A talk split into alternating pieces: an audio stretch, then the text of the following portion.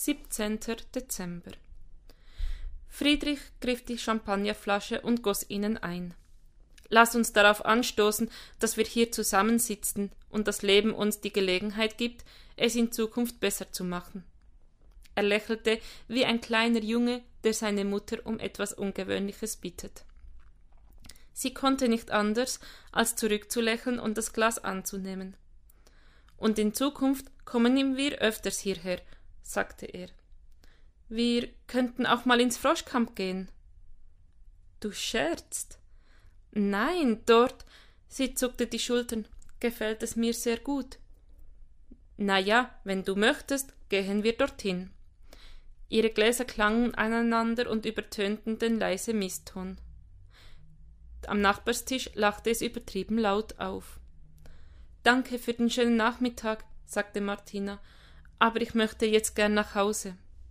Ich bringe dich. Vor ihrer Haustür verweilten sie einen unschlüssigen Moment lang.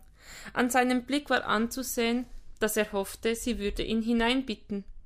Sie überlegte es auch, aber nein, so weit war sie einfach noch nicht.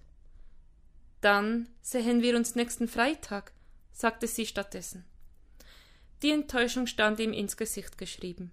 Trotzdem nahm er galant ihre Hand und hauchte einen Kuss auf.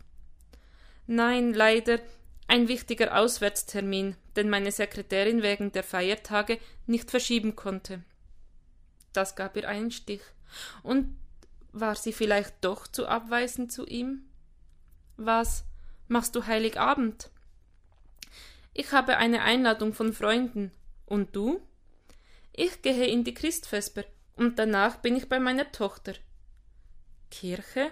Das klingt interessant, sagte er gedehnt. Hättest du nicht auch Lust? Die kleine Gemeinde in der Mühlenstraße spielt ein zauberhaftes Musikstück. Eine Einladung? Zum Gottesdienst, ja. Angenommen. Noch einmal küsste er ihre Hand. Ich komme sehr gerne. Um vier.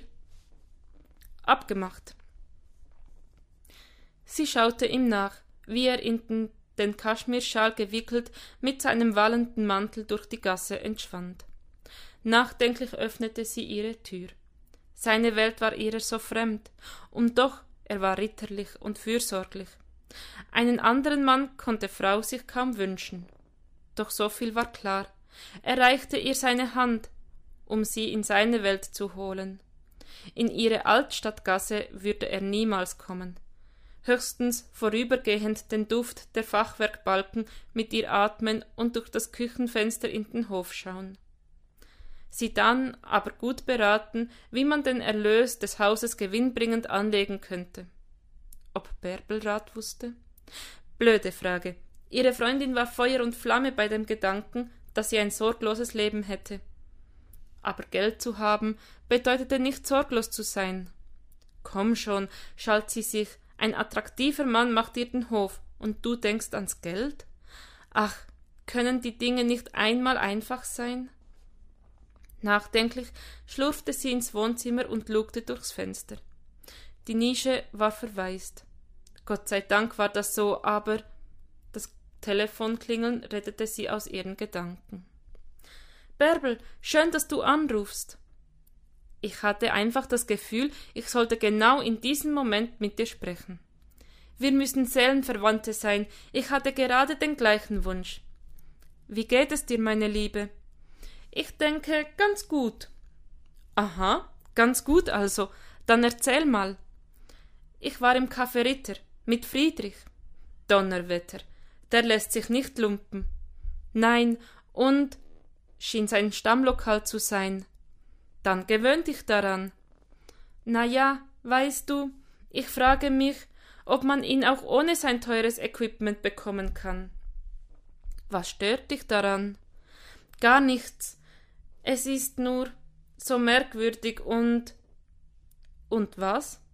Rudi war hier. Rudi? Der Obdachlose aus der Nische. Hab Erbarmen mit mir. Was hat der denn damit zu tun? Nichts, aber er ist nett. Nett? Ja, und er ist Rechtsanwalt. Martina. Es stimmt. Ich glaube, Du bist unrettbar verloren. Sie stieß einen langen Seufzer aus. Da hast du wohl recht. Ich habe immer recht, das weißt du. Sie lachten und schwiegen einen Moment. Am liebsten würde ich bei dir vorbeikommen, fuhr Bärbel fort, aber ich weiß schon, Weihnachten steht vor der Tür, wir stecken alle in Vorbereitungen. Dann sprechen wir uns zwischen den Jahren, und bis dahin mach mir bloß keinen Unsinn. Kannst du mir bitte eine Liste schicken mit allen Dingen, die Unsinn wären? Du musst dir nur eines merken: Tür fest verschließen, wenn Rudi davor steht. Das scheint mir zu hart zu sein. Martina! Na ja, das ist Selbstschutz. Na gut.